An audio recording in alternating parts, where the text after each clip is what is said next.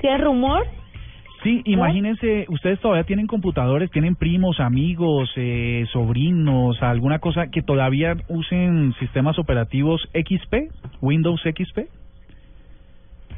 Creo que mi No. madrecita tiene uno y tiene una, un asistente exclusivamente para que le prenda y le apague el computador. Bueno, entonces para nuestros oyentes que todavía son usuarios de Windows XP, hay una cosa que, mm, que yo puedo decir, me puedo corroborar desde mi experiencia, y es que Windows XP es una, fue uno de los sistemas operativos más estables y, y más compatibles con todos los tipos de la tecnología que había, ¿no? De software y de hardware.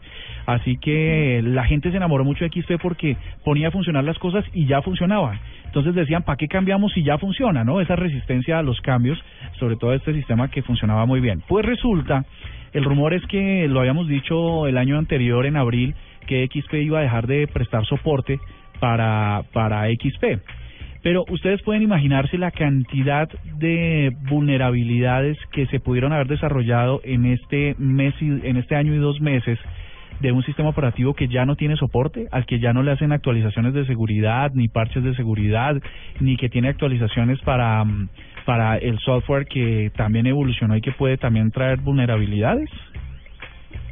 Difícil. Complicado. Lo que les quiero decir en últimas, y es que el rumor es que en este momento los usuarios de XP están al menos del 20% de seguridad de lo que ofrecería un sistema operativo actual. Entre más pasa el tiempo, va bajando ese porcentaje hasta el punto de que Windows XP sea vulnerable hasta por un niño usando un Kindle.